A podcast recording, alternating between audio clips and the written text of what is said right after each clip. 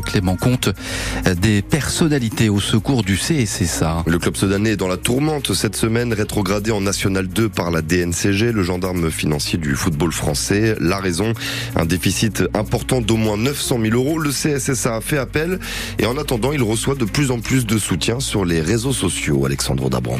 Les vidéos s'enchaînent sous forme de selfies sur le compte Twitter du CS Sedan Ardennes.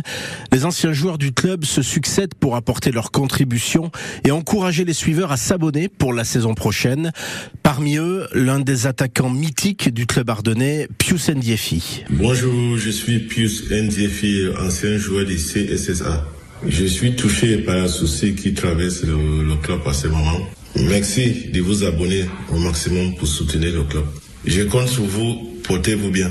Le défenseur brésilien Eduardo Oliveira, qui a connu la Coupe d'Europe avec le CSSA, y est allé aussi de son petit message. Je suis un peu touché par la situation du club, la situation financière du club. Espérons que ça pourra changer. Bon, avec le soutien des, des supporters, on essaiera de faire un abonnement égal à soutien. Et euh, espérons qu'à la saison prochaine, le club pourra partir avec des, des plus belles années. L'ancien gardien de but, Axel Maraval, le buteur Michael Lebihan et même l'ancien journaliste Patrick Montel ils sont allés également de leur petite vidéo.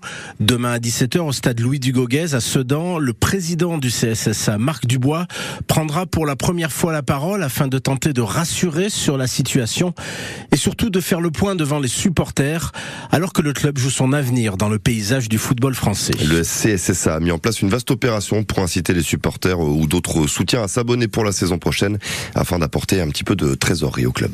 Merci beaucoup Clément Comte. Il est